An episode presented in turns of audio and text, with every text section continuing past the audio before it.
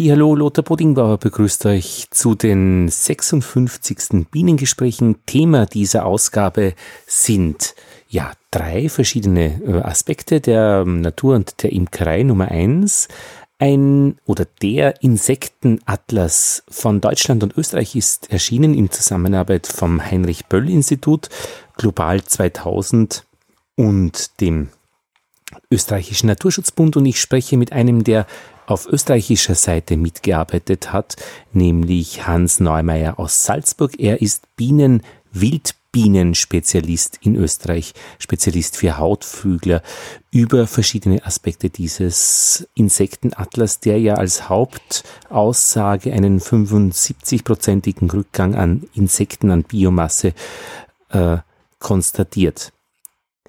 Zweiter Teil dann ein Blick in die Erde, der darauf aufbaut, nämlich zu Ulrich Hage. Er macht ja einen Kakteen-Podcast und er war auch in den Bienengesprächen schon einmal mit fünf bis sechs Stunden zu Gast. Und ich habe mit ihm eine, ein Gespräch aufgenommen für seinen Podcast. Ich habe ihm Fragen gestellt zur Kakteenerde und da war ein Aspekt dabei, der uns auch bei den Bienengesprächen hier ganz besonders interessiert. Ihr könnt ja gleich drauf mit den Kapitelmarken vorspringen, wenn ihr das anhören wollt. Zwei Minuten, ein Exkurs und das gesamte Gespräch gibt's dann drüben beim Kaktus Podcast, Kaktus mit C geschrieben, von Ulrich Hage von er aus Erfurt, von Kakteen Hage aus Erfurt. Und der Korrespondentenbericht kommt von den Bio-Imkern aus der Südsteiermark, nämlich von Helene Pollack. Und sie erzählt, wie es jetzt bei der Auswinterung gegangen ist.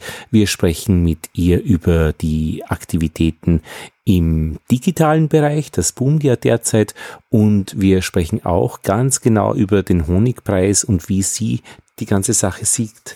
Bio, sagt sie, äh, sollte nicht teuer sein und wir reden genau über diesen Aspekt des Honigpreises.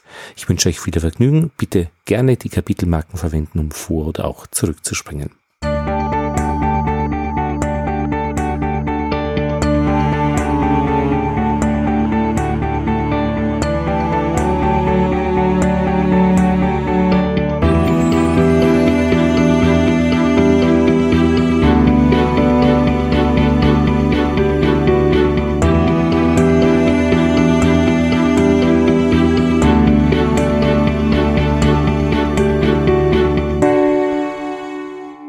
Hans Neumeier, Elixhausen, Biologe, Spezialist für Insekten und bei den Insekten Spezialist für die Hautflügler. Das stimmt, wobei man nur weiter einschränken muss. Es gibt ja in Europa an die 10.000 Arten Hautflügler, Spezialist für Wildbienen oder für Bienen kann man sagen. Das sind 700 Arten ja. in Österreich. Und da kenne ich mich halt schon halbwegs aus. Speziell bei den 45 Arten Hummeln. Ja. Das ist so mein Spezialgebiet. Also Wildbienen und Hummel und zu den Hautflügeln gehören eben die, die Honigbienen dazu. Die Käfer und Schmetterlinge gehören nicht dazu und die Zweiflügler, also diese Fliegen, gehören auch nicht dazu, mhm. zu den Hautflügeln. Gehören auch nicht dazu. Das sind weitere ganz große Gruppen. Also Fliegen mit circa 10.000 Arten in Österreich, Käfer mit 6.000 Arten. Ja. Das sind die großen Insektengruppen. Ja. Und eine dieser großen, die größte oder zweitgrößte weltweit, weiß man nicht so ganz genau, sind die Hausflügler, die Bienen, Wespen und Ameisen. Ja. Und davon sind eben von den ungefähr 10.000 Hausflügelarten in Österreich sind 700 Bienenarten, nur damit man ein bisschen eine Relation hat. Und eine davon ist die Honigbiene. Du warst bis vor wenigen Jahren selbst auch Imker und hast jetzt mitgearbeitet am Insektenatlas, der in Zusammenarbeit Österreich-Deutschland entstanden ist und der vor kurzem, vor wenigen Tagen, Wochen eben vorgestellt wurde mit der Überschrift äh, Abnahme der Insekten um 75 Prozent. Ist das jetzt wirklich 75 Prozent Abnahme? Ist es für die Presse, dass die das aufgreift oder stimmt es wirklich? Na, da gibt es eine inzwischen sehr, sehr renommierte Studie, die in 2017 herausgekommen ist. Ja. Unser heutiger Wissenschaftsbetrieb ist ja eigentlich völlig unfähig, Langzeitprojekte zu machen, weil jeder in seiner Karriere darauf baut, möglichst viel, möglichst schnell zu publizieren. Ja. Und es gibt einen mehr oder weniger ehrenamtlichen Verein in Krefeld, Hobby-Insektenkundler, wie ja überhaupt bei Insekten die Hobby-Wissenschaftler eine ganz wichtige Rolle spielen. Ja. Die haben seit über 30 Jahren Naturschutzgebieten, die aber umgeben sind von Agrarland, Malays vorhin aufgestellt. Das kann man sich so ähnlich vorstellen wie kleine Fußballtore, also um einiges kleiner, zweimal ein Meter oder so. Ja. Aus feinem Netz, da fliegen Insekten rein, zufällig, und krabbeln dann nach oben und fallen dann in eine Flasche mit Alkohol, werden dort konserviert. Und die haben das über 30 Jahre in Naturschutzgebieten gemacht und haben das gar nicht genauer ausgewertet, mhm. sondern nur einmal die Biomasse, sprich die Kilogramm Insekten pro Sommer, die man in einer bestimmten Fläche fängt, erhoben und sind dann draufgekommen, dass diese Biomasse in den letzten 30 Jahren über 70 Prozent abgenommen hat. Das war die berühmte Krefelder Studie, wo es auch Kritik genau. gegeben hat, weil sie so, ich glaube, die Auswahl der Gebiete war Naturschutzgebiete inmitten von Farmland naja, wie halt die meisten unserer Naturschutzgebiete sind. Ja. Und die haben natürlich nicht jedes Jahr die gleichen Flächen, sondern in, in unregelmäßigen Abständen. Ja. Aber in Summe mit einiger Statistik war die Aussage doch so, ja. dass die Abnahme rein der Biomasse, das ja. nicht am Artenvielfalt, sondern nur die Masse an Kilogramm organisches Material, ja. Genau, und das ist nicht irrelevant, das ist Vogelfutter, das ist alles Mögliche, was Insekten ja auch darstellen. Es gibt inzwischen eine sehr neue Studie von der TU München, wo man sich auch die Artengarnituren, auch wieder nicht alle, aber heraus, also bestimmte Artengruppen angeschaut hat. Ja. Und die stellt fest, im ackerbaulich geprägten Agrarland ist es so, dass auch die Arten in einem ähnlichen Ausmaß um mindestens die Hälfte äh, zurückgehen pro Fläche. Ja. Und die Biomasse, dass das auch stimmt. Es ist nicht so in, in Gebirgslagen und es dürfte doch ein Hinweis sein, dass die Pestizide und dass die intensivierte Nutzung ein Hauptfaktor sind. Es gibt nämlich eine Korrelation, der Rückgang der Artenvielfalt ist am stärksten dort, wo Ackerland in der Nähe ist. Das korreliert. Ja. Und was ist da jetzt passiert, dass praktisch vor einigen Wochen eben äh, vorgestellt wurde, Insektenatlas wirklich mit diesen 75 Prozent? Also warum, wie ist es denn dazu gekommen? Ja, an sich hat Österreich an Deutschland angehängt und die Sensibilität für die Wichtigkeit der Insekten ist in den letzten Jahren doch deutlich gestiegen und es war einmal in der Zeit, das fachlich fundiert, aber doch so aufbereitet, dass Laien das lesen können, an den Mann und an die Frau zu bringen. Mhm. Und das war der Grund, dass man sagt, was nutzt es, wenn das in wissenschaftlichen Journalen steht, aber für Leute nicht zugänglich ist. Das heißt, da ist der Naturschutzbund, der österreichische dabei, da ist äh, die Heinrich Böll Stiftung aus Deutschland dabei, Global 2000 und die Zeitung Le Monde Diplomatique dabei, die, ja, wie soll ich sagen, Eben Atlas, Insektenatlas, also in einer Weise ja. aufbereitet, journalistisch mit Grafiken aufbereitet. Ja, genau. Und das kann man online runterladen und der gibt ihm einen Überblick über die deutsche und es gibt auch eine Version, eine österreichische Version, österreichische Situation. Und eins der Dinge, die einen ins Auge springt, ist, dass die Vielfalt an Insekten in Österreich doch noch besser ist. Grundsätzlich hat Österreich mehr Arten in fast allen Organismengruppen als Deutschland. Das liegt zum kleinen Teil daran, dass bei uns die Berge höher sind, aber zum sehr großen Teil daran, dass Österreich Anteil am pannonischen und am submediterranen Bereich hat. Sprich in Kärnten und vor allem im Osten, Niederösterreich und Burgenland, kommen sehr viele Arten dazu, die es eben in Deutschland nicht gibt. Das Spannende ist aber nicht nur, wie viele Insektenarten gibt es denn auf einer Fläche noch, denn wir wissen ja sehr oft nicht, es ist ganz schwierig zu definieren, wann ist eine Art ausgestorben. Mhm. Wenn man es 20 Jahre nicht gefunden hat, dann ist immer nur die Frage, hat man nicht gesucht oder ist sie wirklich nicht da? Manche Arten sind ja in so niedrigen Populationsdichten, dass man es nicht leicht findet. Das heißt, das Aussterben ist viel schwerer zu diagnostizieren wie das Auf mhm. Neuauftreten einer Art. Und ich glaube, dass die Situation in Österreich grundsätzlich ausgenommen dem alpinen Raum nicht besser ist oder nicht viel anders wie in Deutschland. Die Landschaftsentwicklung ist ganz ähnlich. Da geht es um die Agrarlandschaft, da geht es auch um Siedlungsräume, wie sind Gärten gestaltet, wie ist öffentliches Grün, alles mhm. ist zu Tode geprägt, mehr oder weniger. Wie warst du dabei, Hans, an dieser ganzen Geschichte? Was hast du gemacht? Ich war dabei, dass man das für Österreich adaptiert, dass man die Sachen anschaut, ob die für Österreich auch stimmen und sozusagen zum Korrekturlesen. An sich ist das Produkt in Deutschland gemacht und mit einigen Aktualisierungen, einigen extra Seiten zur Situation in Österreich. Genau, in Wien auch unter anderem und da ist die Artenvielfalt an Schmetterlingen hervorgehoben worden zum Beispiel. Genau. Ja, natürlich, Wien ist extrem artenreiche Großstadt. Wenn man sich die Großstädte Europas anschaut, dann gehört Wien zu den artenreichsten. Das hängt damit zusammen, Das ist Anteil an zwei wesentlichen Regionen. Das hat über den Wienerwald Anteil an den klassischen mitteleuropäischen Landschaften, bewaldet, feuchter, kühler. Im Osten Anteil an den pannonischen Ausläufern. Mhm. Also man kann überspitzt sagen, die Steppengebiete haben früher von der Mongolei bis vor die Tore Wiens gereicht. Von diesen Steppen ist leider nicht mehr sehr viel über, aber natürlich einige Orten, hunderte, tausende Orten kommen da bis Wien. Ja. Noch immer. Aber dass eine Landschaft so strukturiert ist, dass viele Orten vorkommen, darf nicht darüber hinwegtäuschen, dass der Verlust proportional genauso groß sein kann.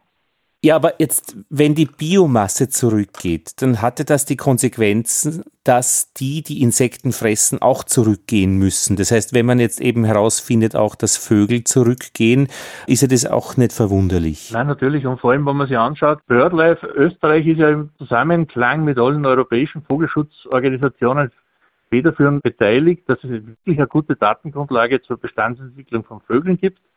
Und da zeigt sie, die Vögel des Berglandes, die Vögel der Gewässer, die Vögel der Wälder gehen nicht wirklich stark zurück. Die Vögel des Agrarlandes haben eine rasante Abnahme. Mhm. Wenn man schaut, also ich komme ja aus dem Grünlandgebiet nördlich von Salzburg, die Feldlerche ist mehr oder weniger ausgestorben. Das war dort der charakteristische Vogel meiner Kindheit. Überall sind die gewesen. Es gehen nicht nur die, mhm. die früher seltenen zurück.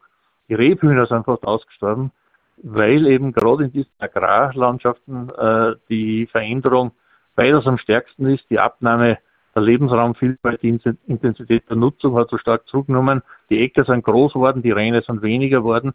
Alles das trifft Vögel und wahrscheinlich, und da gibt es erste Studien, leiden sie einfach an Futtermangel. Wenn es so, so wenig ja. Insekten gibt, dann gibt es nicht genug Futter, um die Jungen aufzuziehen. Und mich ja durchaus auch große Insekten, also du musst ja, ja satt werden. Es gibt ja gerade die Vogelarten, die große Insekten brauchen, der Wiedehopf und so weiter, die leiden dann ganz stark äh, die haben mit, mit, mit äh, halben Zentimeter großen Larven nicht wie am Hort, die brauchen große Heuschrecken zum Beispiel. Oder die, mhm. äh, die äh, Baunacke, äh, einstmals ein Charaktervogel Deutschlands, Österreichs, Albrecht Dürer hat den berühmten Blaurackenflügel mhm. Mhm. abgebildet, ist inzwischen in Deutschland schon lange ausgestorben, in Österreich beim Aussterben. Voriges Jahr hat nur mal ein Paar gebrütet, aber denen fehlen mhm. einfach die großen Insekten, mit denen sie ihre Larven aufziehen. Na gut, aber ich meine, wenn wir jetzt spazieren gehen oder fahren durch große Flächen, ich meine, wäre es ein Wunder. Irgendwie ist es halt die Aufgabe von Pestiziden, die Pest, also jetzt im Sinne des englischen Begriffes, also die Bugs oder eben das Ungeziefer fernzuhalten. Was erwarten wir uns denn? Ja, aber die Frage ist, dass Problem ist, dass jedes Ökosystem halt nur auf eine bestimmte Weise belastbar ist, die wir im Vorhinein nicht kennen. Und die Frage ist, ob wir es nicht irgendwann übertrieben haben. Der Zugang, ich habe einen Organismus, der mir schadet, also vergifte ich ihn und damit tausend andere Arten, die in meinem Fokus sind, die es aber da gibt, ob das nicht ein grundsätzlich falscher ist. Ob man nicht mit schonenderen Methoden, ich denke an Biolandwirtschaft, mit Fruchtwechsel, mit äh, kleineren Flächen an Kulturen, in den Randstrukturen sitzen nämlich auch die Feinde dieser Schädlinge, sehr oft. Mhm. Und es ist ja, wenn man im Garten sich das anschaut, wenn man einen Rosenstrauch hat und da ist die Rosenblattlaus, dann entwickelt sich die im Frühjahr mal exponentiell, mhm. so wie der Coronavirus am Anfang.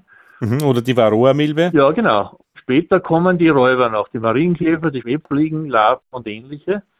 Und die sind immer naturgemäß langsamer, aber sie schaffen ja. es dann im Regelfall, das ziemlich zu definieren. Wenn man jetzt aber genau an dem Punkt, wo die Blattläuse schon sehr häufig sind und die Schädlinge gerade nachkommen, mit Gift reinfährt, dann tötet man in allererster Linie nicht nur die Blattläuse, sondern alle. Und die Blattläuse mhm. mit ihrer schnelleren Vermehrungsfähigkeit sind wieder viel länger im Vorsprung. Und sowas ähnliches passiert, glaube ich, sehr oft auch in landwirtschaftlichen Kulturen. Man kann zwar den Schädling dezimieren und gleichzeitig muss man immer wieder behandeln, weil sie nie so etwas ähnliches wie ein Gleichgewicht einstellt. Ja. Es gibt ja doch einen ganz großen Teil an landwirtschaftlichen Kulturen, die man durchaus auch im Bioanbau Erfolg versprechen, mit etwas geringeren Erträgen, aber auch mit einem geringeren Aufwand an, an Chemie ziehen kann. Aber Hans, jetzt lebst du ja in Elixhausen und das ist ja doch noch viel, also vor Salzburg äh, sehr umgeben mit Landwirtschaft und du kennst sicher Bauern und ich würde bezweifeln, dass du Bauern kennst, äh, die mit Freude ihre Umgebung vergiften. Da wird doch jeder sagen, ich arbeite vernünftig im Rahmen des Erlaubten. Ja, äh, die Frage ist immer, was ist erlaubt und kennen wir die Langzeitfolgen? Bei vielen Pestiziden ist ja auch ein Problem, dass wir zwar sehr genau testen, was ist die Letalitätsrate, die Giftigkeit, also die klassischen LD50-Studien, wo in welcher Dosis sterben 50 Prozent der Zielorganismen und so weiter. Ja. Und man kommt aber zunehmend drauf, bei den Neonicotinoiden zum Beispiel, das haben wir eh anhand der Honigbiene erforscht, es geht nicht nur darum, dass ich unter dieser kritischen Dosis bleibe, sondern um ein Tausender Potenzen niedriger wirken diese Gifte schon entweder auf das Hormonsystem oder bei den Honigbienen wirken die Neonicotinoide auf das Orientierungsvermögen. Und die mhm. Biene stirbt zwar nicht, aber sie findet nicht mehr zurück und de facto stirbt sie auch. Oder diese aufsummierenden Effekte, dass man eben dann die nächste Herausforderung im Sinne des nächsten Problems dann nicht mehr schafft. Genau. Weil man eben schon geschwächt ist. Genau. Dazu kommt nun, dass der Lebensraum sehr artenarm ist, sehr wenige Pollenquellen zur Verfügung stehen Einseitige Ernährung ja. dürfte auch bei Bienen schlecht sein, nicht nur bei Menschen und so weiter und so fort. Und dann kommt es zu so rätselhaften Rückgängen von Bienen, wie es aus Amerika ja bekannt ist, die Colony Collapse Disorder, die man nicht ja. ganz konkret einem Gift zuordnen kann, aber de facto gehen die Völker ein aus einem Komplex schädlicher Faktoren. Und das sollte man so weit wie möglich vermeiden. Mir ist es auch ganz wichtig, nicht den einzelnen Bauern zum Sündenbock zu machen. Das ist auch ein System, in dem er wenig verdient für seine Früchte und dann möglichst effizient, möglichst hohe Erträge braucht, weil sonst kommt er finanziell nicht über die Runden. Und mhm. ich glaube, wir sind in Gefahr, betriebswirtschaftlich so zu optimieren, dass wir die Ökosysteme dabei zerstören. Es gibt ja dieses Bestreben äh, der, wie sagt man, Ökosystem Services, dass ja. man einfach das, was die Natur für uns leistet, in Geld beziffert und dann wird die Sache sehr wohl greifbar beziehungsweise angreifbar, wenn man drauf kommt, dass die eine Betriebsweise mehr kostet, wie man bisher glaubt hat. Ja, genau. Wenn man alles mit einbezieht. Ja, genau, wenn man sich denkt, dass heute noch in den Grundwassersenken die Reste der Spritzmittel der 80er und 90er Jahre sind, die nicht abgebaut werden, Atrazin und so, dann merkt ja. man, da, da kann man volkswirtschaftlich einen riesigen Schaden machen. Wir haben bezüglich dieser Ökosystemdienstleistungen inzwischen in Mitteleuropa alle gelernt, dass wir zum Beispiel für sauberes Wasser Trinkwasserschutzgebiete brauchen, also Gebiete, die wir aus der Nutzung stellen, damit wir sauberes Wasser haben. Wir brauchen genauso ein Netz ökologischer Flächen, um Insektenbestäubung sicherzustellen. Und alle die anderen Dienstleistungen, dass jeder Kadaver, jedes tote Reh innerhalb von drei, vier Wochen aufgearbeitet wird, ist ja auch ein Ökosystemdienstleistung.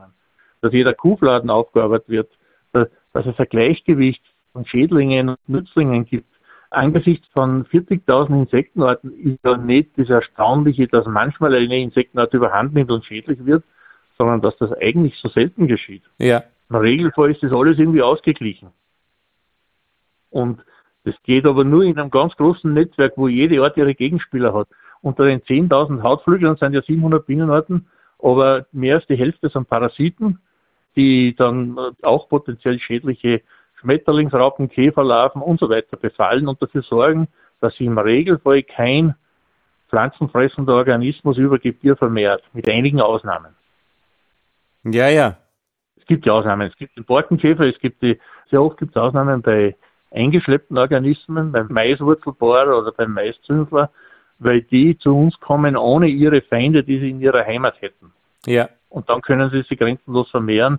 Nur dazu waren dann riesige Maisfelder Jahr für Jahr mit Mais be, äh, beackert werden. Oder der asiatische Marienkäfer, der ja eingeladen wurde zu kommen. Natürlich, den haben wir ja richtig gezüchtet, wohl wissend, dass kein Glashaus dicht ist und dass er sicher auskommt. Wir haben ein ähnliches Problem auch in der Bestäubung. Es werden derzeit großindustrielle Hummelvölker gezüchtet, um Tomaten zu bestäuben im Glashaus, aber auch Feldfrüchte, äh, Heidelbeeren, Kürbisse, alles Mögliche, auch Obstbäume, da kann man die Hummelvölker kaufen. Es ist die dunkle Erdhummel, die bei uns heimisch ist, aber in der Mittel, Meerunterart, in der mediterranen Unterart. Die werden dauernd dann frei, die Jungkönigin und die Männchen und verfälschen sozusagen den Genpool oder verändern den Genpool der bei uns heimischen Unterart. Aber was vielleicht noch gravierender ist, es gibt ziemlich starke Hinweise, dass in diesen Zuchtanlagen natürlich Krankheitserreger mitgezüchtet werden und ins Freiland kommen. Das hat wahrscheinlich in Europa nicht so starke Auswirkungen, weil es von der Türkei, wo diese Zuchtstämme herkommen, bis zu uns kontinuierlich Hummeln gibt und diese Krankheitserreger potenziell immer schon zu uns herkommen konnten. Mhm. Aber in Südamerika merkt man gerade, dass die einheimischen Hummelarten einige extrem zurückgehen, weil man dort diese Erdhummel eingeführt hat und die frei geworden ist und inzwischen sind die grenzenlos vermehrt dort. Mhm. Ich glaube, wir haben überall ein Größenordnungsproblem. Es ist ja grundsätzlich nicht schlecht, für Glashäuser Hummeln zu züchten, wenn man das regional machen würde. Aus dem bestehenden Artenpool hat man vielleicht nicht die ganz tollen, die haben nicht so viele Arbeiterinnen wie diese mediterrane Unterart, aber dafür ist es einheimisch und kein so großes Problem. Aber sobald man das großtechnisch macht, das ganze Jahr züchtet und im Winter nach Südamerika liefert und im Sommer in die nördlichen Breiten, ist das natürlich ein perfekter Verbreitungsmechanismus für alle möglichen Schädlinge, die sie verbreiten und die die einheimischen Bestäuber gefährden. Und jetzt ist es ja so, dass der ähm, asiatische Marienkäfer ja auch auf den Weintrauben zu finden ist und einen typischen Geschmack dann in den Wein ja, genau. bringt. Und da gibt's Degustationen, wo man sagt, okay, eineinhalb Käfer auf ein Kilogramm Trauben, das geht gerade noch, dass man es nicht schmeckt. Aber ich meine, das wäre dann doch eine erste Stelle, wo es potenziell jemanden gibt, nämlich die Weinbäuerinnen und Bauern, die dann sagen, na ja, wir haben jetzt kein großes Interesse, dass solche Sachen passieren. Ja, natürlich. Das Eschensterben ein eingeschleppte Bild. Es gibt hunderte Beispiele, wo wir Organismen einschleppen, aber der einzelne Bauer, die einzelne Bäuerin hat nicht viel Gewicht. Das Dogma des grenzenlosen internationalen Handels ist scheinbar im Moment nicht in Frage zu stellen. Dabei geht es nicht darum, den Handel grundsätzlich zu verbieten, aber Massengüter wäre über Kontinente zu verschiffen, nur weil sie in China um ein paar Cent billiger gemacht werden können. Das ist problematisch, denn immer bei Massengütern wandert was mit. Aber wenn jedes Holz bestrahlt werden muss inzwischen, der Laubholz-Bockkäfer, der in der Nähe von Braunau-Simbach frei geworden ist, dann wird man kaum mhm. mehr wirklich loswerden, denn in Amerika hat er eher Spur der Verwüstung gezogen. Der Eschen-Prachtkäfer hat auch durch Amerika fast also große Eschenbestände umgebracht und es besteht aber bei uns die Gefahr, dass die Eschen, die den Pilz überleben, dann von diesem Käfer beseitigt werden. Und mhm. es wird immer weitergehen, solange wir Massengüter in großen Mengen über die Ozeane verschiffen. Und auch die Tigermücke, die das Dengue überträgt, das wurde mit Altreifentransporten über See transportiert. In den Altreifen waren kleine Wasserpfützen und da waren die Mückenlarven drin. Und schon war die Tigermücke aus Ostasien in Europa. Ja gut, aber ich meine, die Antwort ist dann auch wiederum klar.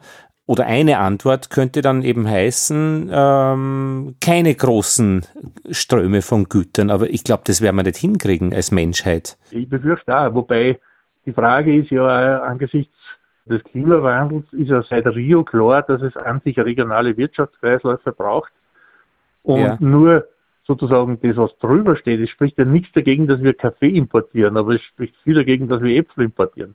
Ja. Sozusagen durchaus internationaler Handel. Ein Bekannter von mir ist Verkehrsgeograf und der hat gesagt, schon in der Antike war es möglich, Bernstein quer durch Europa und mhm. Asien zu verbringen. Die wertvollen Dinge haben wir immer über die ganze Erde verbracht. Aber Massengüter wie Milch, Holz, Getreide, das sollte eigentlich zumindest in Europa oder Asien halbwegs getrennt sein und nur im Notfall transportiert werden wird auch unserer Landwirtschaft und unserer Wirtschaft gut tun. Wir sehen eh die Tücken jetzt zum Teil in der Corona-Krise, was es heißt, wenn man ganze Produktionsketten ausgelagert hat, nur weil es ein bisschen billiger ist. Ja. Und das müsste man steuern, das heißt im Endeffekt besteuern ja. und solange das nicht passiert, wird ja, wieder. Genau. Und da gibt es natürlich große Lobbys, die dagegen sind. Aber die Ökologie, also ökologische Systeme sind ja nicht reinräumig, aber sie sind doch in der Zellforschung würde man sagen semipermeabel. Äh, es geht schon mhm. was durch, aber je weiter weg, umso weniger. Und zum Beispiel ist mhm. ja immer schon klar, dass es Floren- und Faunenreiche gibt. Wir leben in der Paläarktis, also im altweltlichen Teil der nördlichen Hemisphäre. Und äh, das umfasst ganz Europa und Asien bis zum Ural. Aber dann gibt's mhm. im Iran gibt's den Kopetak, das ist der östlichste Teil dieser Paläarktis, wo nur Laubwälder wie in Europa vorkommen, mit ein bisschen an Orten, aber da gibt's noch Eschen und Evereschen und Buchen und Ahorne. Und dann gibt's 1000 Kilometer keinen Wald und dann fängt irgendwo das östliche Floren- und Faunenreich an, mhm. das dann bis China weitergeht und dort hat es seit Jahrmillionen keinen Austausch gegeben. Und die Dinge ja. dort hin und her zu verbringen, ist echt gefährlich. Oder auch von Amerika. Also tropische Pflanzen sterben bei uns noch immer im Winter ab, aber Pflanzen aus dem nördlichen China überleben natürlich in Europa, haben ähnliche Wetterbedingungen, und auch amerikanische mhm. Pflanzen. Und die haben dann das Potenzial, dass sie sehr schädlich werden, weil sie alle ihre Feinde nicht mitbringen. Mhm. Es sind erstaunlich viele europäische Wiesenpflanzen, die in Amerika Problempflanzen sind und invasiv sind. Die Flockenblume, die Wiesenflockenblume ist in Amerika gefürchtet. Bei uns ist sie ein integraler Bestandteil blütenreicher Wiesen, die man eigentlich öfter gern sehen würde und die nie überhand nimmt. Eine zweite Antwort könnte auch sein, dass man sagt, na ja, ist halt so, ja. Die Natur ist flexibel, wird sich auch an diese Geschichte anpassen. Gibt es weniger Insekten, gibt es weniger Vögel, so what? Äh, es wird sich was anderes finden. Oder halt das nicht mehr. Das war halt früher so. Ja, da gab es noch äh, große Tiere. Naja, man kann natürlich, man kann nur mehr überzeichnen. Wenn die Bestäubung nicht mehr gratis und selbstverständlich ist, sondern nicht mehr Bestäuber kaufen, ist das sogar gut für das Bruttoinlandsprodukt, weil die Wirtschaft damit wächst. Aber die Frage ist natürlich, ist das ein stabiles System? Ist das ein wünschenswertes System? Und wir kommen ja eigentlich noch viel weiter. Wir müssen ja, die wirtschaftliche Betrachtung ist ja schon durchaus sinnvoll und doch eine Teilbetrachtung. 90 Prozent der Orten unserer Erde haben keinen offensichtlichen wirtschaftlichen Nutzen. Ja. Wollen wir, dass die einfach aussterben? Also eine ethische Frageweise wäre da. Eine ethische und eine ästhetische. Das sind wunderbare Organismen. Ha. Sag, du bist ja, du hast ja Biologie studiert und hast einen Professor gehabt, der Priester war. Ambros Eichhorn. Ja, natürlich. Ich, ich habe selber auch Theologie auch studiert. Ist das was sehr Spezielles oder findet man so einen Hintergrund eigentlich bei allen Menschen oder vielen Menschen? Dass man praktisch die rein wirtschaftliche Sicht auch eigentlich, könnte das jeder in irgendeiner Weise in, ein, in einem gewissen, sage ich jetzt mal, kosmischen Gefüge auch sehen? ja, man muss ja gar nicht bis zur spirituellen Ebene gehen, wobei ich schon glaube, dass das eine wesentliche Ebene des Menschen ist. Wir gestehen uns doch alle ein, dass Menschen auch Kultur, Kunst brauchen. Auch das hat wirtschaftlich keinen Sinn. Äh, aber es ist, aber es, naja, außer dass man natürlich wieder einen, einen Markt für Gemälde machen kann und das ausnutzen. Aber der letzte Grund, warum Menschen Bilder gefallen und Musik, ist doch nicht der wirtschaftliche. Ich glaube, da bin ich schon überzeugt, dass der rein wirtschaftliche Zugang ein wesentlicher Teilaspekt ist, aber, aber nicht der letzte. Ja, ja. Ja. Wenn es für gläubige Menschen dann bis zur äh, spirituelle Ebene erreicht, dann, dann kann ich das gut verstehen und steht da dahinter. Das wird man nicht jeden Menschen, nicht jeder wird spirituell äh, musikalisch sein äh, mhm. und, und das für sich empfinden können. Aber dass Menschen mehr sind als wirtschaftstreibende und konsumierende Wesen, das werden wir hoffentlich doch als Konsens haben. Ja, aber jetzt lehnen wir uns noch ein bisschen aus dem Fenster, Hans. Äh, was spürt jemand, der in einer Stadt wie Wien ein Riesenauto hat, wo der Auspuff irgendwie so ist, dass er übers Dach reicht, ja. äh, der durch die Gasse mit diesem Auto fährt, das wirklich auch laut ist und alle anderen belastet. Was spürt der? Oder, oder anders formuliert, was könnten wir dem Gutes nachsagen? Weil ich finde da nichts. Nein, ja nicht. Der hat das Problem, dass er einen großen Käfig um sich hat. Wenn er den verlassen würde, würde er mehr sehen und riechen. Ja, aber was ist das für ein Mensch? Was ist das für eine Situation? Wer, wer traut ja, sich sowas? Ja, wobei wir müssen damit leben, dass es rudimentäres Menschsein gibt. Das hat es wahrscheinlich immer gegeben. Rudimentär. Oh. Oder äh, jetzt nicht ja. von den Rechten her, aber von dem, was sie empfinden. Äh, äh, ja, ja. Ah, vom Empfinden her, das ist interessant, ja.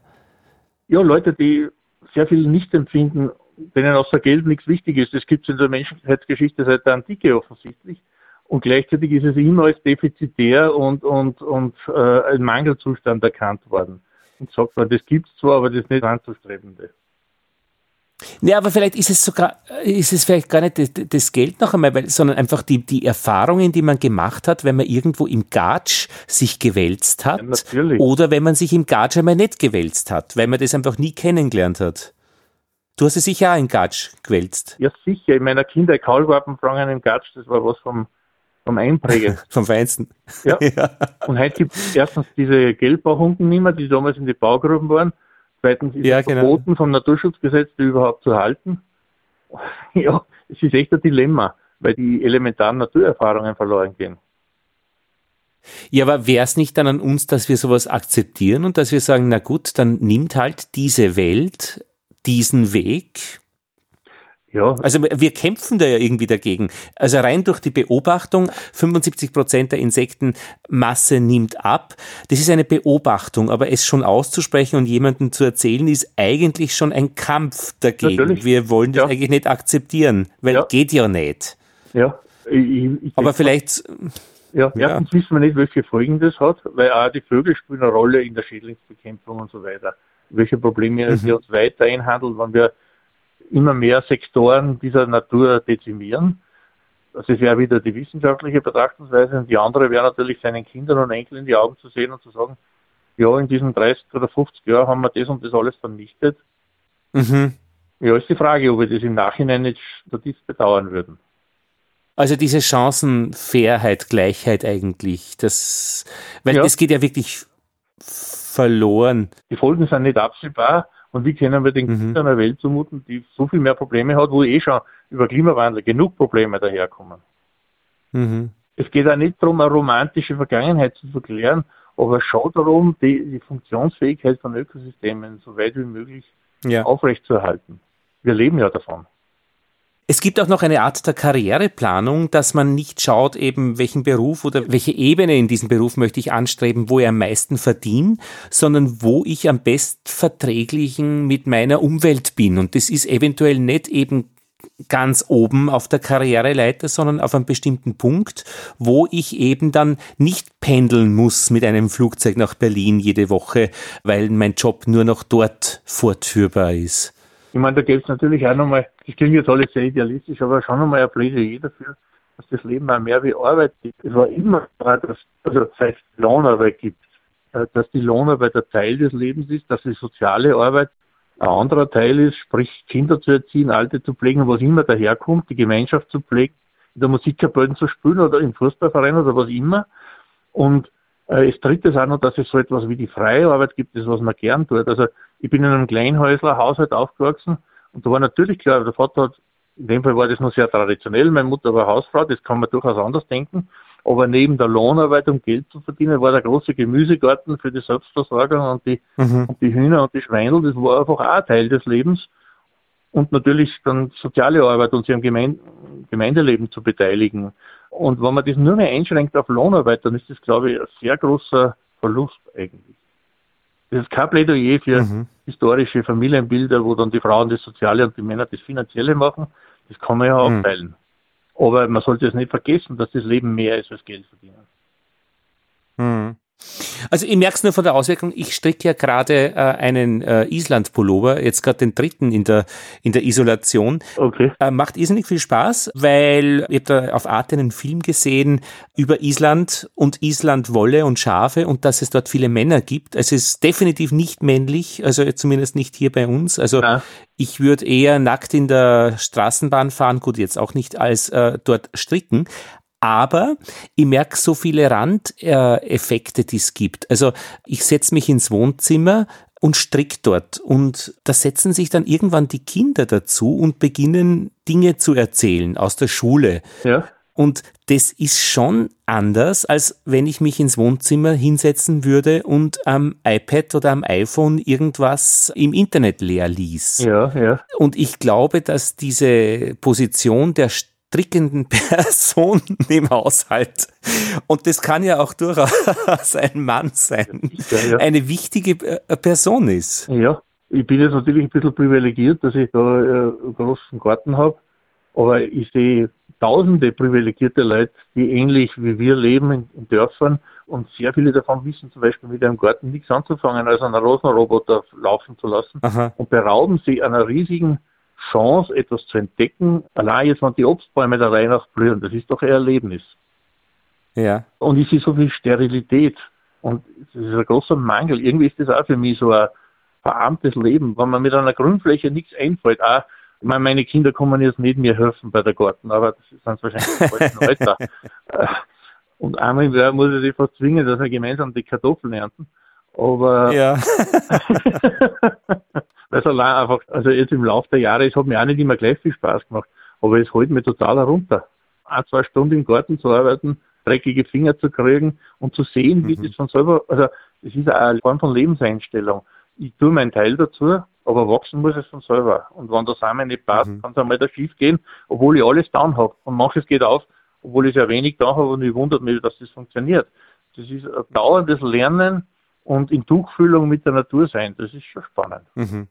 Ich habe meine Bienen unter einem großen Kastanienbaum und ich wundere mich, was da alles nicht geht, gartenmäßig unter einem großen Baum. Ja. Es ist einfach wirklich Nährstoffe, Licht und so weiter. Genau. Aber richtig. ich wundere mich dann auch, dass es dann doch Büsche gibt, was geht.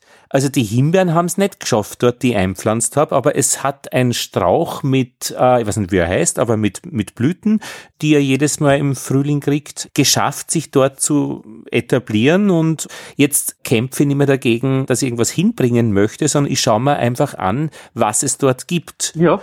Und da gibt's eh genug.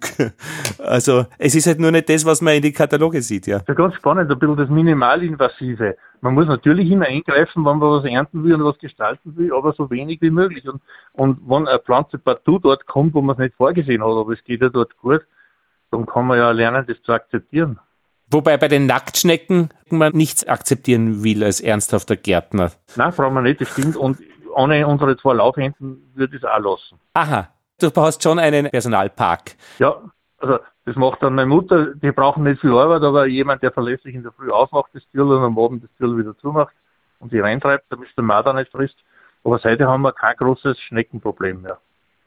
Ja, und auch die Fischer, die dann mit dem Fischereier irgendwie eine, sage ich mal freundlich, eine Partnerschaft eingehen ja, ja. müssen. Ja, es ist immer die Frage, sozusagen, wie viel kann ich akzeptieren? Jeder, der Landwirtschaft betreibt, Gartenbau betreibt, was immer, will ein Ergebnis sehen.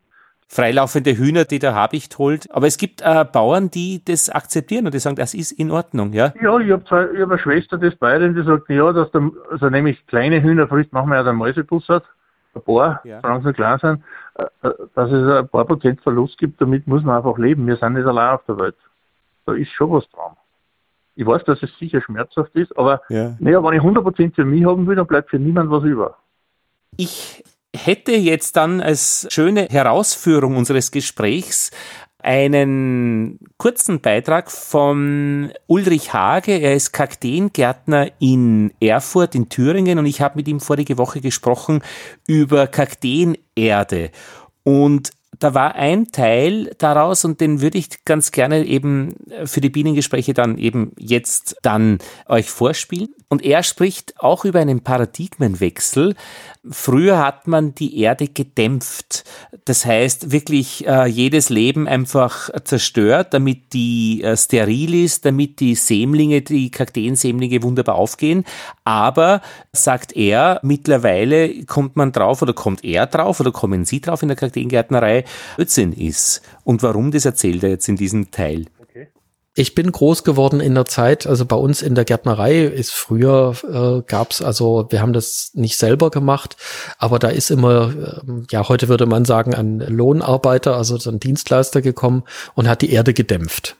Ja, der hatte also dann so einen riesengroßen Dampfgenerator und dann wurde da mit dem Bagger wurde da der Kompost draufgekippt und hinterher war das, also es wurde abgedeckt und dann dampfte es überall raus und hinterher war die Erde also sauber.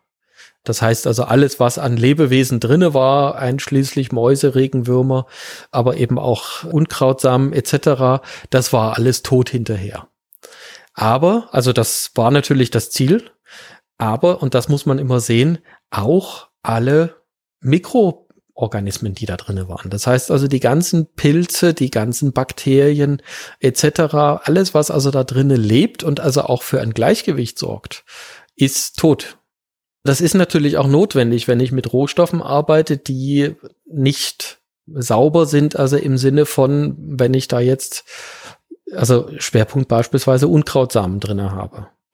Ja, also ich habe beispielsweise auch, also unser Erdlager ist direkt unter einem ganzen Birkenwäldchen, also ich sitze hier jetzt auch gerade direkt daneben.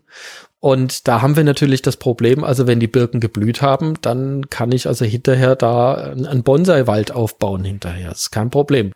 Deswegen ist die Erde bei uns speziell gegen Unkrautsamen eben auch abgedeckt, damit also der Zuflug sich in Grenzen hält. Und der Hintergrund, warum mache ich das? Also um da jetzt hier nicht zu sehr in die Tiefe zu gehen. Mein Ziel ist eben, dass ich dieses Bodenleben am Leben halte. Wenn ich da auf den Reset-Knopf drücke, das, also sprich, wenn ich das komplett ausschalte, dann dauert es relativ lange, bis also ein neues Bodenleben sich entwickeln kann. Und das sorgt aber eben auch dafür, dass also Pflanzen durch den Zuflug von einem Schadpilz relativ schnell auch überrannt werden können. Wer ist der Schnellste und dementsprechend der gewinnt. Und das spielt also eine ganz große Rolle beispielsweise bei der Aussaat. Das ist also einer der Gründe. Also es wird ja äh, auch heute noch grundsätzlich gesagt, du musst deine Aussaaterde und die ganzen Gefäße etc. komplett desinfizieren. Und ich habe jetzt, also es gibt keine wirklich saubere Statistik dazu. Also ob ich jetzt dafür sorge, dass keine Pilze draufkommen, also sprich ein, äh, da ein Fungizid dazugebe oder das richtig massiv beize, dann habe ich zwar die Gewähr, dass ich den Aussaatpilz nicht bekomme, aber ich bezahle das damit, dass also die Keimkraft der Samen reduziert wird. Danke Ulrich Hage für diesen Einblick in die lebendige Erde. Das Gespräch in voller Länge wird der Ulrich veröffentlichen auf Cactus Podcast, der zu finden ist auf cactusblog.de mit C geschrieben, cactusblog.de. Wahrscheinlich für unsere Hörerinnen und Hörer der Bienengespräche interessant. Ja, ähm, Hans, wir, haben wir noch etwas? Ja, die Frage ist, wir haben jetzt vielleicht über die Bienen selber relativ wenig geredet. Was mir einfach wichtig wäre, dass man weiß, die Bestäubung ist nicht von einer Art allein abhängig, von der Honigbiene, die hat ihren Platz und die ist wichtig. Aber es braucht, viele Pflanzen sind zum Beispiel von Hummelbestäubung abhängig, zum Beispiel Rotklee und Taubnesseln, aber auch Kulturpflanzen wie der Kürbis. Ja. Viele sind von anderen Bienenarten abhängig und wir brauchen im letzten, das, das Verhältnis von Pflanzen zu Bestäubern ist nicht eine lineare Beziehung, sondern ein ganz dichtes Netzwerk. Ja. je dichter dieses Netzwerk ist, je mehr Arten vorhanden sind, umso stabiler ist es auch. Ja. Und das sollten wir nicht aufs Spiel setzen, denke ich. Danke, Hans Neumeier, und alles Gute nach Elixhausen. Danke vielmals.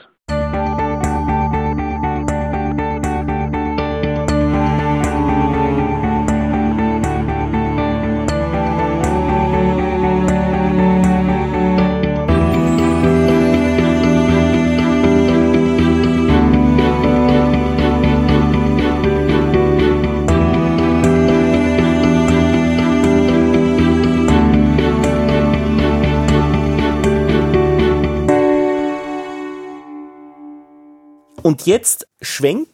Die Korrespondentin ist Helene Pollack. Sie ist eine der zwei Bio-Imker, nämlich Thomas Weiz und Helene Pollack in der Südsteiermark.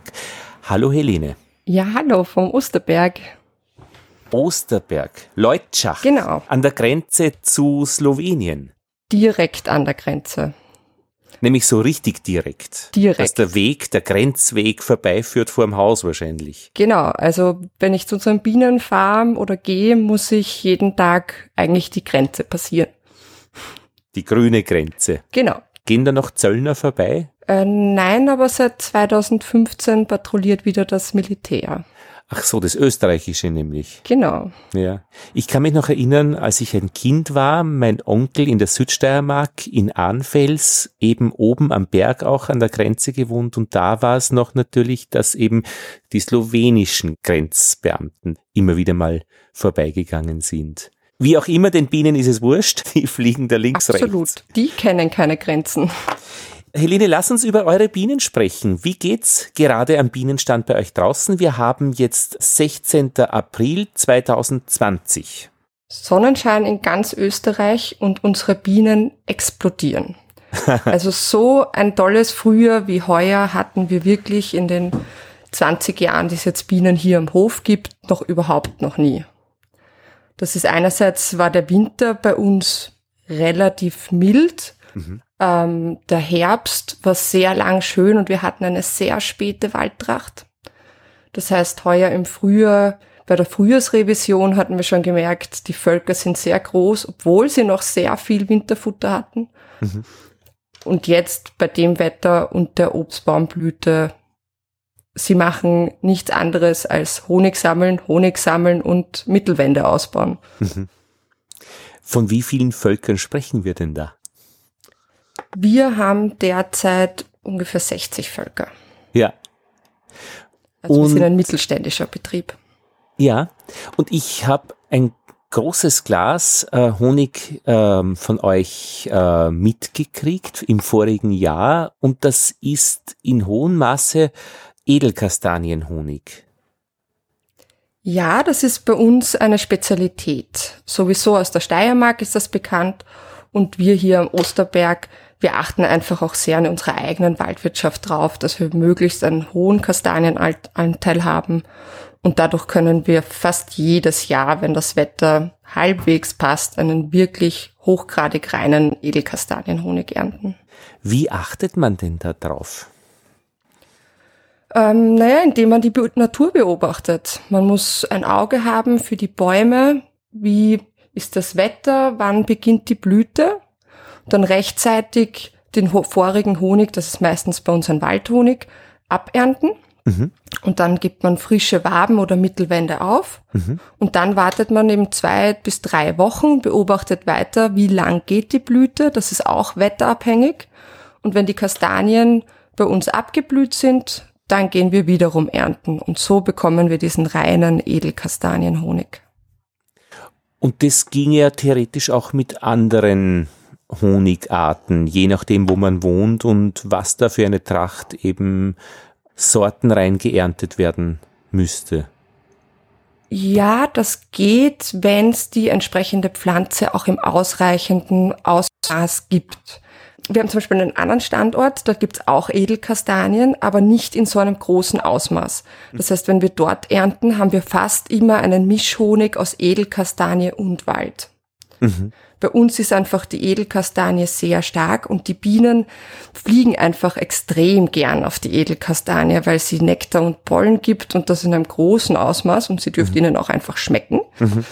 Und deswegen fliegen sie zu der Zeit einfach dann besonders gerne auf die Edelkastanie. Löwenzahnhonig zum Beispiel können wir kaum ernten. Bei uns gibt es zwar Löwenzahn, aber im Verhältnis zu allen anderen Blüten, die zur gleichen Zeit blühen, mhm. sind das einfach so wenig, dass es nicht für einen reinen ähm, Löwenzahnhonig reicht. Das haben wir ja im Imkerkurs gelernt. Bienen sind Blütensteht und wenn sie dann sich einmal eingeflogen haben auf eine bestimmte Art, dann bleiben es auch wenn in der Nähe eben auch noch anderes gibt. Ja, erstens das und die Edelkastanie blüht ja verhältnismäßig spät. Also dieser, jetzt ist die Obstblüte mhm. und die Edelkastanie kommt ja dann erst viel später im Sommer. Da mhm. blüht sonst sehr wenig. Dann mhm. ist immer eher die Frage, ähm, wie fällt die Waldtracht zusammen und schafft man es, die Waldtracht extra zu ernten, wenn es denn eine gibt. Aha, und das ist bei euch Mischwald, das heißt, ihr habt auch wirklich diesen anderen Waldhonig auch im Trachtangebot. Genau. Also wir machen das ja so, wir haben ja in Wirklichkeit Lagenhonig, also wir unterscheiden unsere Honige nach der Lage, wo wir sie geerntet haben. Hier bei uns am Hof, am Osterberg oder bei unserem zweiten Standort am Eichberg. Mhm. Aber weil die Kunden natürlich schon wissen wollen, wonach wird der in etwa schmecken, mhm. lassen wir jeden unserer Honige im Labor untersuchen und die Sorte bestimmen. Ah ja. Und danach haben wir im letzten Jahr zum Beispiel fünf verschiedene Sorten zusammengebracht. Und das waren einerseits reine Waldhonig, dann ein Waldmischhonig und eine Edelkastanie. Was kostet so eine Untersuchung? Leider mittlerweile haben sich die Förderrichtlinien verändert und sie wurde im letzten Jahr verdoppelt auf über 20 Euro pro Untersuchung was sich jetzt nicht so viel anhört, aber wenn man eben viele Honige untersucht und so wie wir, wir lassen jeden Honig äh, Pollen analysieren, also mhm. wir schicken das nach Deutschland in ein spezielles Labor. Dort wird wirklich ganz genau analysiert, zu welchen Pflanzen sind die Bienchen alle geflogen, wo haben sie mhm. Pollen gesammelt. Das kann man sich dann auf unserer Website auch alles genau anschauen. Mhm. Was für uns sehr spannend ist, wenn man einfach auch sieht, wie groß ist denn die Biodiversität bei uns in der Region? Also wir wissen durch die Pollenanalyse von einigen Pflanzen, die wir selber hier noch nie gesehen haben, aber die Bienen fliegen sie irgendwo an. Und diese Pollenanalyse kostet wiederum noch einmal 50 Euro und das läppert sich dann halt schon wieder. Aber das ist halt Qualitätshonig. Das ist es uns wert.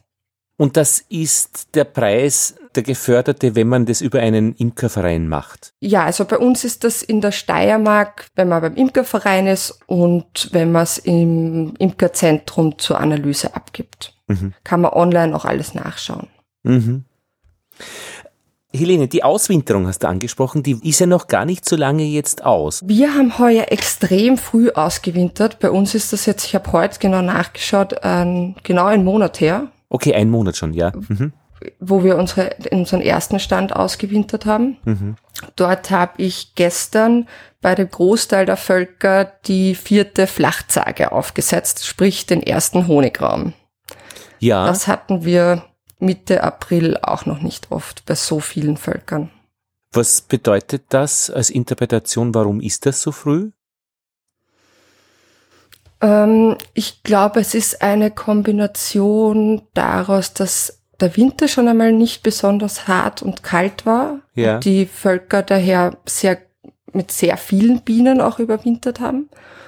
Und dann ging es ja bei uns relativ früh los mit wirklich unglaublich tollen Temperaturen und ein Blütenmeer, wie man sich's hm. nicht hätte besser träumen können in mhm. Wirklichkeit. Mhm. Und es gab zwar immer wieder kurz Frost oder jetzt erst am Dienstag kurz Schnee, aber da war es wirklich gerade um den Gefrierpunkt, also so, dass auch die Blüten nicht abgefroren sind, sondern hier bei uns es wirklich überstanden haben. Da haben wir ein Riesenglück. Ich weiß von einem Imker aus dem Nachbartal, da ist alles abgefroren, weil die hatten über Nacht minus fünf Grad und das mhm. hält halt keine Obstblüte aus. Mhm. Und bei dem schauen die Völker dementsprechend anders aus, obwohl das wirklich nur ein paar Kilometer entfernt ist. Und alle Völker über den Winter gekommen oder bestimmter Prozentsatz hat es nicht geschafft? Ähm, ja, es ist ganz normal, dass ein gewisser Prozentsatz es nicht schafft, wobei wir da im, in den letzten Jahren eigentlich immer sehr zufrieden waren mit einem Ausfall von fünf, manchmal sechs Prozent. Mhm. Alles bis zehn Prozent liegt im Normalbereich. Mhm. Und zwei waren fehlbrütig, sprich da ist die Königin, weiß man nicht genau, ist sie gestorben, mhm. war sie verletzt oder mhm. ist, sind einfach die Spermien ausgegangen, dass sie keine Arbeiterinnen-Eier mehr legen kann. Mhm und drei sind schon bereits im Herbst. Die waren einfach zu schwach. Ich bin da ein bisschen zu gutmütig leider jedes Jahr und versuche auch noch das kleinste Volk über den Winter zu bringen. Da wäre es manchmal wahrscheinlich klüger, einfach welche zusammenzulegen und mhm. nicht jeden einzelnen durchbringen mhm. zu wollen. Und was ist da der Grund, wenn man so ein kleines Völkchen hat im Herbst? Da gibt es verschiedene Gründe. Es kann angefangen sein, dass es einfach ein später Ableger war. Die sind manchmal einfach schwach. Mhm. Und ich glaube, es liegt manchmal einfach auch an der Königin. Ich, man merkt mhm. einfach, wenn man die Völker so beobachtet wie wir, es gibt Königinnen, die legen wie der Wahnsinn mhm. und andere, die sind eh ganz brav, aber im Verhältnis halt nicht so toll. Mhm. Und auch da achten wir halt mehr drauf, dass wenn wir selber Völker vermehren, dass wir natürlich die ertragsreichsten und stärksten und gesündesten Völker vor allem nehmen. Mhm. Ich habe im vorigen Jahr einen Ableger gemacht. Ich muss jetzt nachschauen, wann genau. Unauffällig im Vorjahr, aber jetzt nach dem Winter bist du deppert. Die Kiste brummt, ist voll, die sind aktiv, also volle Kanne. Und das ist wirklich verblüffend zu sehen, wie sich ein Volk entwickeln kann. Die waren den wirklich, also da, da, das spürt man auch schon, wenn man hingeht, dass sich Absolut. da was tut. Also wenn man schon zum Bienenstand geht und die Luft vibriert auf eine Art, dann ist das immer ja. schon ein recht gutes Zeichen. Ja, ja. Ähm, die äh, Stichwort noch Blüte und, und Gefrieren, die Marillen, äh, denen hat es scheinbar viel abgefroren jetzt in der Wachau an Blüten. Ja, in manchen Regionen war es jetzt halt doch wieder sehr kalt, mindestens über Nacht immer wieder. Mhm. Äh, eben wie gesagt, auch bei uns in der Region. Da haben wir witzigerweise mittlerweile, das hat sich, glaube ich, durch den Klimawandel geändert, ein, mittlerweile ein bisschen ein Vorteil, dass wir so weit oben sind. Wir sind ja auf 800 Meter Seehöhe, also eigentlich ein Bergbauernhof schon. Ja. Und zu dieser Jahreszeit ist es oft so, dass die warme Luft zu uns aufsteigt, dass unten im Tal kühler ist. Ja. Das war früher wirklich andersrum. Also wir hatten, früher konnten wir bei uns oben am Hof selten vor April auswintern und vor Mai wurde nie ausgesetzt, weil wir hatten oft um diese Jahreszeit noch 40 Zentimeter Schnee. Es war nichts Ungewöhnliches. Das gibt's jetzt einfach auch bei uns nicht mehr. Von den Konsequenzen positiv. Jetzt lokal für euch, für das Gesamtklima und Klimawandel anders zu bewerten, aber jetzt lokal. Nein, also es ist ein kleiner positiver Effekt neben vielen negativen Effekten des, des Klimawandels. Ja, und das negative ist, Effekte ähm, wären? Angefangen von diesen Wetterextremen. Also wir hatten letztes Jahr zum Beispiel das extreme Problem, dass es im Mai acht Grad hatte bei uns. Und zwar über zwei, drei Wochen. Wir mussten das erste Mal in unserem Leben im Mai zufüttern, weil unsere Völker, die schon zwei Zagen Honig hatten, alles wieder aufgefressen haben. Mhm. Im Jahr davor war der Mai komplett verregnet. Da hat es mhm. von 30 Tagen, hat es meiner Erinnerung nach 25 geregnet. Auf den Feldern stand ein Dreiviertel Meter Wasser. Da können die Bienen auch nicht fliegen. Da ist auch der Honig ausgefallen. Mhm. Dafür hatten wir in einem, in einem anderen Jahr wiederum im Sommer sieben Wochen fast keinen Regen. Und auch dann geben die Pflanzen keinen Nektar, wenn sie kein mhm. Wasser haben. Und dann gibt's natürlich auch keinen Honig. Und diese Extreme, wie auch dann zum Beispiel Herbststürme. Wir haben in den letzten Jahren Herbststürme hier bei uns gerade am Berg erlebt. Die haben uns volle Bienenbeuten, die mit Winterfutter gefüllt waren. Das heißt, mit dem ganzen Holzmaterial hat das ungefähr 30 bis 40 Kilo, das ganze Ding, zusammengeschnallt mit einem Gurt.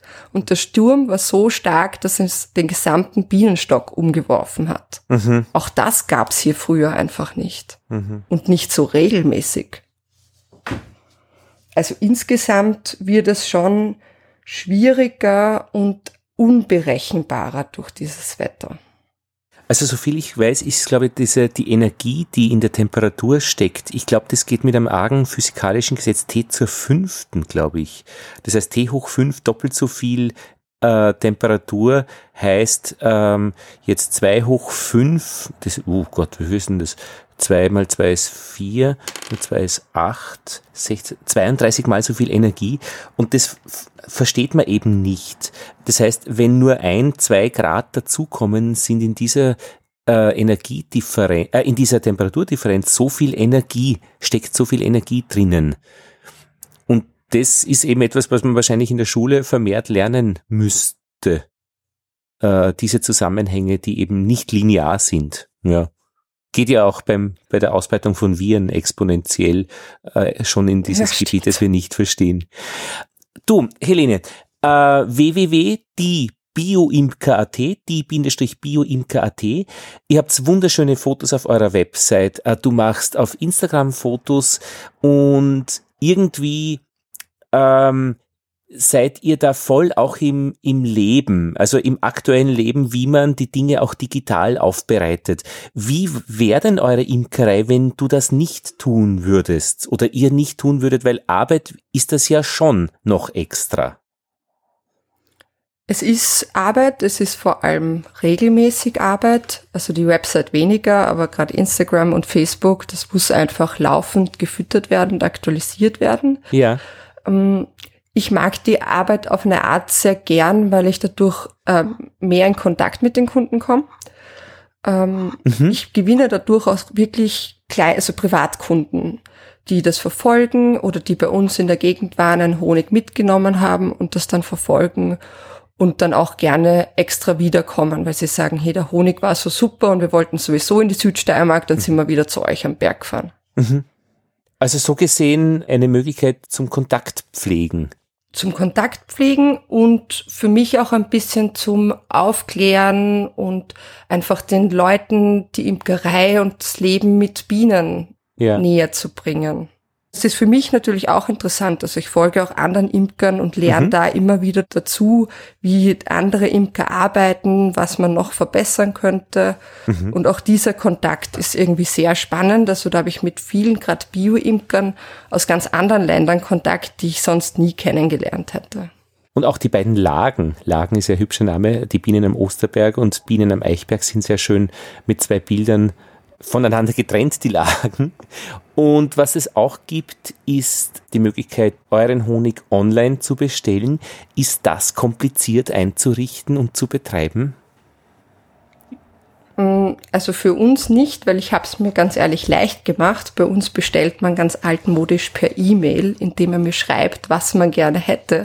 Und ich schreibe dann zurück, weil ja, mir persönlich war das Einrichten von einem Webshop und vor allem die ganzen rechtlichen Dinge, die man bedenken muss. Ja, eben. Das war mir zu kompliziert für das geringe Ausmaß, ähm, das bei uns gibt an, an Online-Verkäufen. Die meisten Verkäufe haben wir direkt am Hof in unserem Selbstbedienungsladen. Verstehe. Aber es online auch anzubieten, was hat es dann für einen Vorteil für dich oder warum macht ihr das? Wir haben es eingeführt, eben gerade weil wir hier am Weitwanderweg Heiligen Geist sind, wo wir eben unseren Selbstbedienungsladen haben und da viele Touristen auch kommen, immer mehr jedes Jahr und die sich dann natürlich sowieso melden und fragen, hey, könnt ihr auch verschicken? Insofern finde ich es einen netten Service, es einfach auch zu verschicken. Und in den mhm. letzten Wochen, das ist mir schon aufgefallen, ist die Anzahl der Bestellungen deutlich gestiegen. Also es, es gibt ein Bewusstsein jetzt irgendwie, dass man eben auch regional mehr einkaufen kann. Und da ist einfach der Vorteil, da bei uns das schon auf der Website ist und ganz klar ist, man kann bei uns vor, als online bestellen, wird das auch wirklich jetzt angenommen. Und der Ablauf ist dann Honigglas nehmen, ins Paket stellen, zur Post bringen, runter nach Leutschach. Genau, gut eingepackt, mit im Normalfall einem kleinen Kärtchen dabei und die Rechnung. ja. Dann wird's zur Post gebracht und die Post bringt allen was, sagt man doch. Und die, ähm, die Rechnung ist praktisch eine Kontonummer dann eben, wo man dann das Geld hinüberweist, äh, wenn man das Paket genau. gekriegt hat. Also Ganz nichts Vorauszahlung über PayPal und Nein. so weiter. Nein. Nein, gar nicht. Ich vertraue unseren Kunden. Und gut eingepackt, wie geht das? Im Laufe der Jahre haben sich wirklich kistenweise so diese Noppenfolien angesammelt. Ja. Da bin ich eine Horterin mhm. und das recycle ich, indem ich darin die Honiggläser einpacke. Also ich habe noch nie extra Einpackpapier gekauft, mhm. weil das lagert sich im Normalfall eh wieder an. Und in dieser Plastikfolie sind die Gläser aber am besten geschützt und mhm. vom Aufgehen sind sie mit so einer Schutzlasche geschützt. Mhm damit auch ja nichts schief geht beim Verschicken. Euer Honig hat ein Etikett, das gestaltet wirkt. Habt ihr das machen lassen? Ähm, ja, also wir haben praktischerweise einen Grafiker bei uns mit am Hof, also am Nachbarhof. Ähm, und mit dem zusammen habe ich unser Etikett wie auch die Website gestaltet. Das ist mhm. der Werbesalon, die haben eigentlich ihr Büro in Wien, mhm. aber er ist genauso wie ich ein Pendler.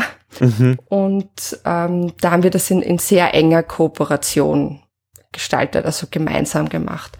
Und auch das war ein wirklich langer Prozess. Also wir haben Monate daran gesessen und immer wieder noch Kleinigkeiten und noch Kleinigkeiten geändert.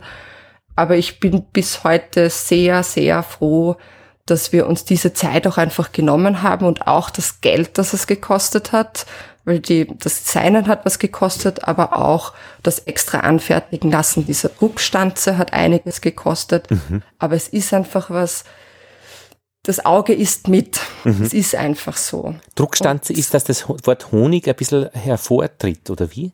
Also genau, das ist die goldene Schrift und das ist so ein Vortritt vom Honig und von mhm. unserer Website, also E-Mail-Adresse, Internetadresse auf der Seite, zusammen mit dieser Form. Da mhm. haben wir extra diese Druckstanze bei Etivera anfertigen lassen. Mhm. Und da können wir jetzt eben jederzeit nachdrucken. Mhm. Aber da muss man mal am Anfang immer ein paar hundert Euro investieren. Mhm. Aber ich würde wirklich jedem Imker absolut ans Herz legen. Ihr könnt nicht genug Zeit und Energie ins Aussehen, ins Etikett stecken. Es macht sich so bezahlt. nur durch dieses neue Etikett haben wir unsere, die Nachfrage verdoppelt, einfach weil die Leute das auch eben gern als Geschenk mitbringen, weil es schaut halt auch nett aus. Es schmeckt nicht nur hervorragend. Und ich meine, die Wanderer, die nehmen ja dann äh, ungern jetzt Gepäck am Rücken mit, das heißt, dass sich die das dann auch schicken lassen, das leuchtet ja ein. Helene, wir haben ja schon einmal miteinander gesprochen im Korrespondententeil und ich glaube, ich habe dich das schon einmal gefragt. Eure Gläser sind relativ groß, also nicht so äh, verkaufe Honig in kleinen Gläsern. Was ist da der Grund? Ja, ja, wir haben vier verschiedene Größen mittlerweile. Mittlerweile, da hat sich also was getan. Wir haben eine mehr. Wir haben jetzt die ganz kleinen Gläser dazu genommen. Ähm, aber du sprichst von den Familiengläsern. Die haben tatsächlich ähm, 1,2 Kilogramm.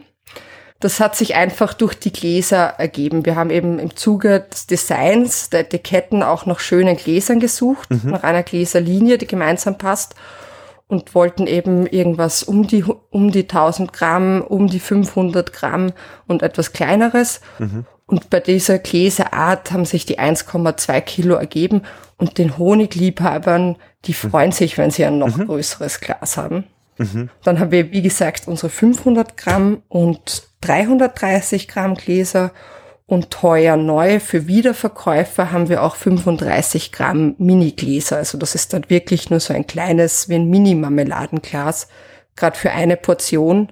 Das haben wir eben zum Beispiel bei uns beim Selbstbedienungsladen, wo man sich dann direkt Brot mit Honig schmieren kann. Oder mittlerweile bestellen es auch ein paar Frühstückspensionen. Mhm. Aber es geht zum Beispiel auch für Hochzeiten als Giveaway mhm. oder als Kundengeschenke wurden wir schon angefragt. Und zahlt sich das aus, so kleine Mengen abzufüllen? Mit Mindestbestellmengen. Also wir machen dann Mindestbestellmengen von 50 Stück für diese 35 Gramm Gläser, weil zwei 35 Gramm Gläser verkaufen, das zahlt sich nicht aus. Und wie berechnet ihr den Preis auf die Glasgrößen? Ist es, die kleinen sind verhältnismäßig teurer oder ist es jetzt wirklich nur auf den Kilopreis umgerechnet? Nein, sie müssen verhältnismäßig teurer sein, weil das Glas, ein 35 Gramm Glas ist um zwei Cent teurer als ein 500 Gramm Glas, weil es einfach schwieriger ist, dieses kleine Gewinde herzustellen. Und das heißt, hier habe ich dieselben Kosten.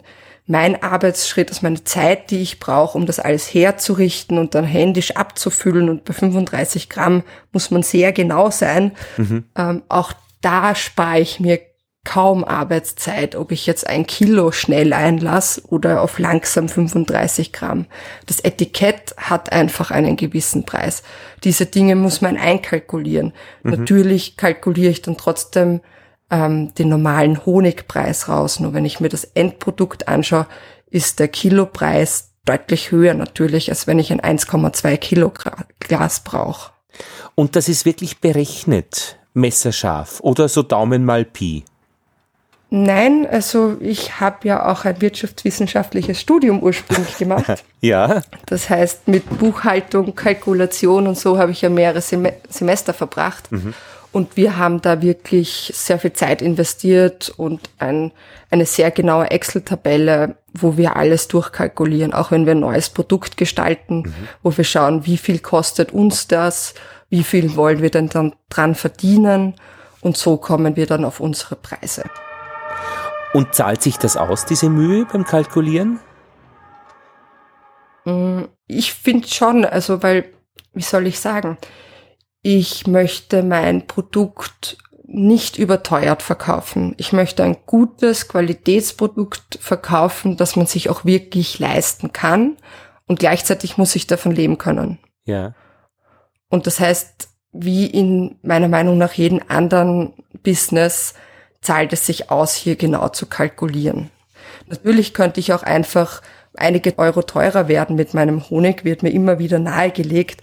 Aber eben, wenn man nicht unbedingt zum Luxusprodukt werden möchte, mhm. und ich finde, Bio sollte nicht Luxus sein, dann sollte man genau kalkulieren. Und es gibt viele Imker, die meiner Meinung nach viel zu wenig für ihre Arbeit verlangen. Und es gibt aber auch einige Imker, oder dann die Wiederverkäufer, das lässt sich ja oft schwer sagen, einfach Summen verlangen, die ich nicht nachvollziehen kann. Sag, aber da, da, da sind ja zwei Sachen vermischt. Also genau kalkulieren und der Kilopreis für Honig. Also du kannst ja genau kalkulieren und eben nicht zu teuer sein, du kannst aber auch genau kalkulieren und sehr teuer sein. Das schließt einander ja nicht aus. Und du kannst ungenau kalkulieren, Daumen mal Pi, und nicht zu teuer sein und du kannst ungenau und teuer sein. Also du hast dich äh, oder ihr habt euch entschieden für genau kalkulieren und nicht zu teuer sein. Eben genau kalkulieren und den Preis dann möglichst nah an dieser Kalkulation anpassen. Und damit, finde ich, behält man ein Verhältnis. Das heißt, ich kann, habe dann meine Kosten drin, plus eine einkalkulierte Arbeitszeit, plus einkalkulierten Gewinn. Und so komme ich zu meinem Preis, mhm. der, wenn ich es dann vergleiche, relativ günstig ist, vor allem für einen Biohonig aus mhm. der Steiermark. Das heißt, die Idee ist wirklich praktisch, dass du genau die Produktionskosten kennst, dann was kommt dazu, die Arbeitszeit und dann das, was man an Gewinn sich vorstellt. Das ist immer praktisch Arbeitszeit vielleicht schon in Euro gerechnet und den Gewinn, den man dann hätte, gerne wahrscheinlich in Prozent, oder? Genau. Also ich habe eine Tabelle, wo alles aufgelistet ist, was an Kosten ist. Von Deckel über Glas, über Etikett, dann meine Arbeitszeit. Mhm. Und also meine Arbeitszeit bei den Bienen ist, ist beim Honigpreis drin, der ist mhm. auch bei den Kosten dabei. Mhm und dann noch die Arbeitszeit, die ich im Imkerraum verbringe mit mhm. Abfüllen der Gläser, mit Bepicken der Etiketten. Ich beschreibe ja jedes Etikett von uns per Hand noch, also mhm. zum Teil die Sorten und die Lagen, das mhm. alles handgeschrieben. Mhm. Das braucht einfach auch seine Zeit. Das kalkuliere ich alles mit ein. Dann lege ich noch einen kleinen Gewinn drauf und das ist dann mein Endpreis. Du hast äh, für deine Arbeitszeit einen bestimmten Betrag, den du haben möchtest. Und diesen Betrag kennst du auch. Ja, also die Arbeitszeit ist natürlich geschätzt. Das heißt, ich schreibe übers ganze Jahr ungefähr mit, wie viele Arbeitsstunden ich wofür verwende. Das ist auch einfach für mich interessant, ja. damit ich sehe, wo geht meine Zeit eigentlich hin. Ja. Und da, dann überlege ich mir, okay, einen, einen Stundenpreis, ich nehme da für mich persönlich einfach 12 Euro. Ja. Und dann rechne ich das runter. Wie viel okay. brauche ich ungefähr, wie viel ernte ich, wie viel Zeit habe ich investiert für die Ernte und so mhm. komme ich dann auf meine Arbeitszeit quasi pro Kilo Honig. Und der Gewinn, den du dann noch drauf multiplizierst, deckt der auch das Risiko ab, dass es vielleicht, keine Ahnung, einen Ausfall gibt? Ich will es hoffen für die Zukunft. Oder der Gewinn ist der Wunsch, dass in Summe dann Geld überbleibt?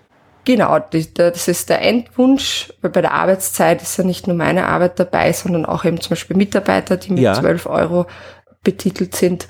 Also wir haben einen Mitarbeiter, der zum Beispiel bei uns in der Werkstatt arbeitet, mhm. der das ganze Bienenmaterial herstellt. Auch das mhm. will natürlich bezahlt werden. Und der Gewinn ist dann quasi das für mich, was noch als Kleinstunternehmerin quasi als extra Draufgabe ist, wobei das pro Glas ein paar Cent sind. Und wofür brauchst Aber du die den Summe Gewinn? Macht's. Wofür ist dieser Gewinn gedacht? Was muss der bezahlen? Ah, der Gewinn sollte natürlich, in, also der Gewinn ist das, was im Endeffekt mir überbleibt, weil halt vorher, ich muss auch bedenken, ich habe in Zukunft auch weiterhin noch große Investitionen, die weiterhin auch gedeckt werden wollen. Das heißt, das muss man ja. auch mit einberechnen. Das heißt, die Investitionen, der Wunsch ist im Gewinn geparkt und dass du äh, Lebensmittel kaufen möchtest, äh, dass du deine Familie ernähren kannst.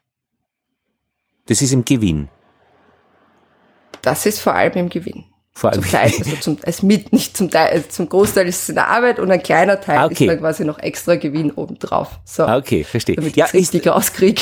Ja, ja, aber ich finde das so interessant, weil wir haben ja auch im ersten Teil dieser Ausgabe gesprochen darüber eben über ethische Komponenten auch in der Karriereplanung. Also man kann die Karriere planen, so dass ich ganz weit oben bin, möglichst äh, und das beinhaltet auch Pendeln nach Berlin jede Woche mit dem Flugzeug.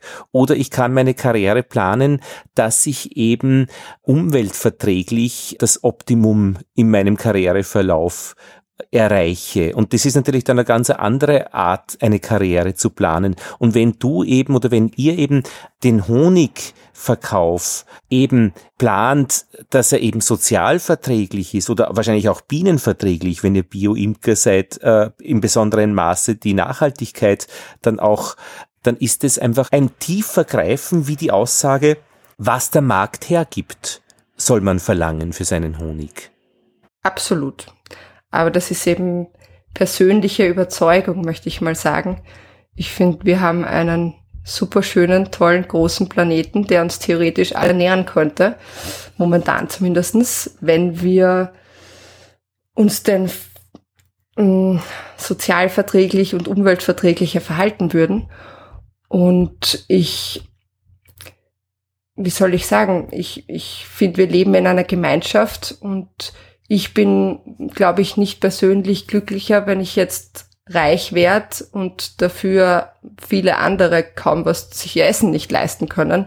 Mhm. Ich verdiene mein gern, äh, Geld gern mit, mit ehrlicher Arbeit und ich bin froh, wenn meine Kunden froh sind und wenn die Nachfrage weiterhin da ist und das passt für mich mit einem überzogenen Preis einfach alles nicht zusammen. Vor allem, wenn man bedenkt, dass Bio einfach nicht teurer sein sollte mhm. als konventionell. Ich habe jetzt äh, daneben geschlagen, ähm, weil ich sollte ein Angebot legen für eine Podcast-Beratung und ich habe offensichtlich zu viel verlangt. Und zwar normalerweise kostet es bei mir gar nichts, weil ich Podcast Pate bin in dieser Sendegate Community und da wird bedingungslos einander geholfen. Nur, es gibt Leute, die fragen an, kannst du mir bitte helfen, ein Problem zu lösen und ich möchte einen Podcast auf die Reihe kriegen. Und das war von einer Firma. Und diese Firma macht ähm, Verkehrsmittel mit Verbrennungsmotoren, wo ein gewisser Lifestyle auch dabei ist. Und ich habe mir überlegt, ich weiß nicht. Also die Person spart sich durch meine Auskunft die Mühe, sich selbst das anzueignen, also sich in diese Community zu bewegen und einfach wirklich zu lernen. Ich, ähm, das ist für ein Gebiet, das eigentlich denke mal, entbehrlich ist. Und ich habe jetzt äh, keine Schonung, was meinen Tarif dafür betrifft. Und offensichtlich habe ich zu hoch gegriffen und ich habe den Auftrag nicht bekommen. Aber ich hätte da nicht den Ansatz gehabt, dass ich einfach da nur die Hälfte verlangen oder auch nur um ein Drittel weniger verlangen hätte sollen. Das kann ich gut nachvollziehen. Also wir hatten auch schon ähm, Angebote äh, gelegt, die dann nicht angenommen wurden, weil der Honig dann offensichtlich doch zu teuer war für die Menge, die bestellt werden sollte.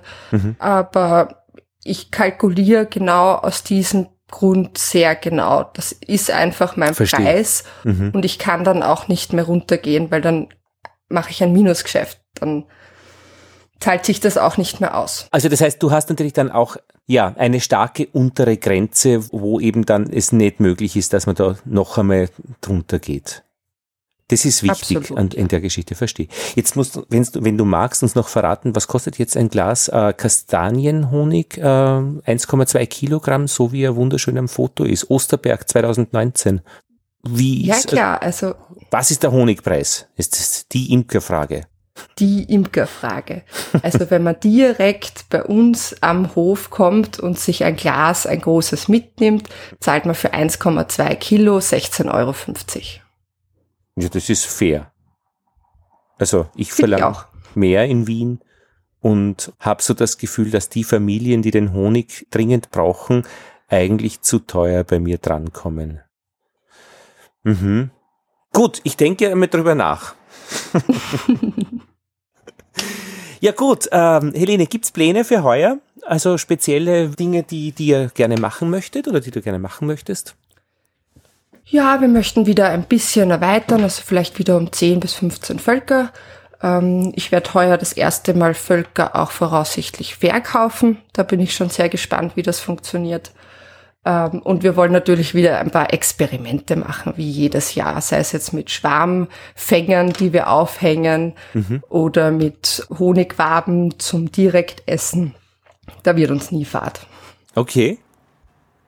Ja, dann danke für diesen Einblick in eure Imkerei und den momentanen Zustand, nämlich jetzt Mitte April als Korrespondentin aus der Südsteiermark. Ja, ich danke fürs Gespräch. Wir werden wieder mal miteinander reden. Sehr gerne. Wenn du magst, ja. Und dann kriegt man nämlich auch ein bisschen mit, wie sich die Dinge entwickeln. Alles Liebe.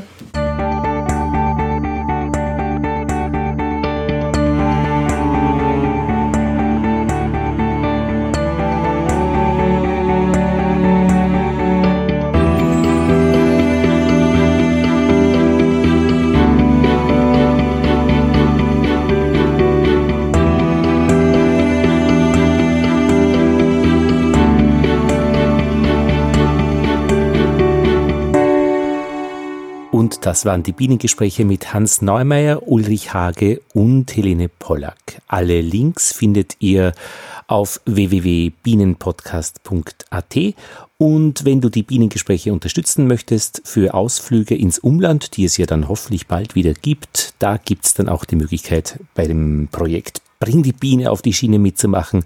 Deine, deine Unterstützung äh, zahlt ganz einfach eine Zugfahrkarte hin oder retour, wo auch immer es hinführt. Es bringt etwas Neues von dort zurück.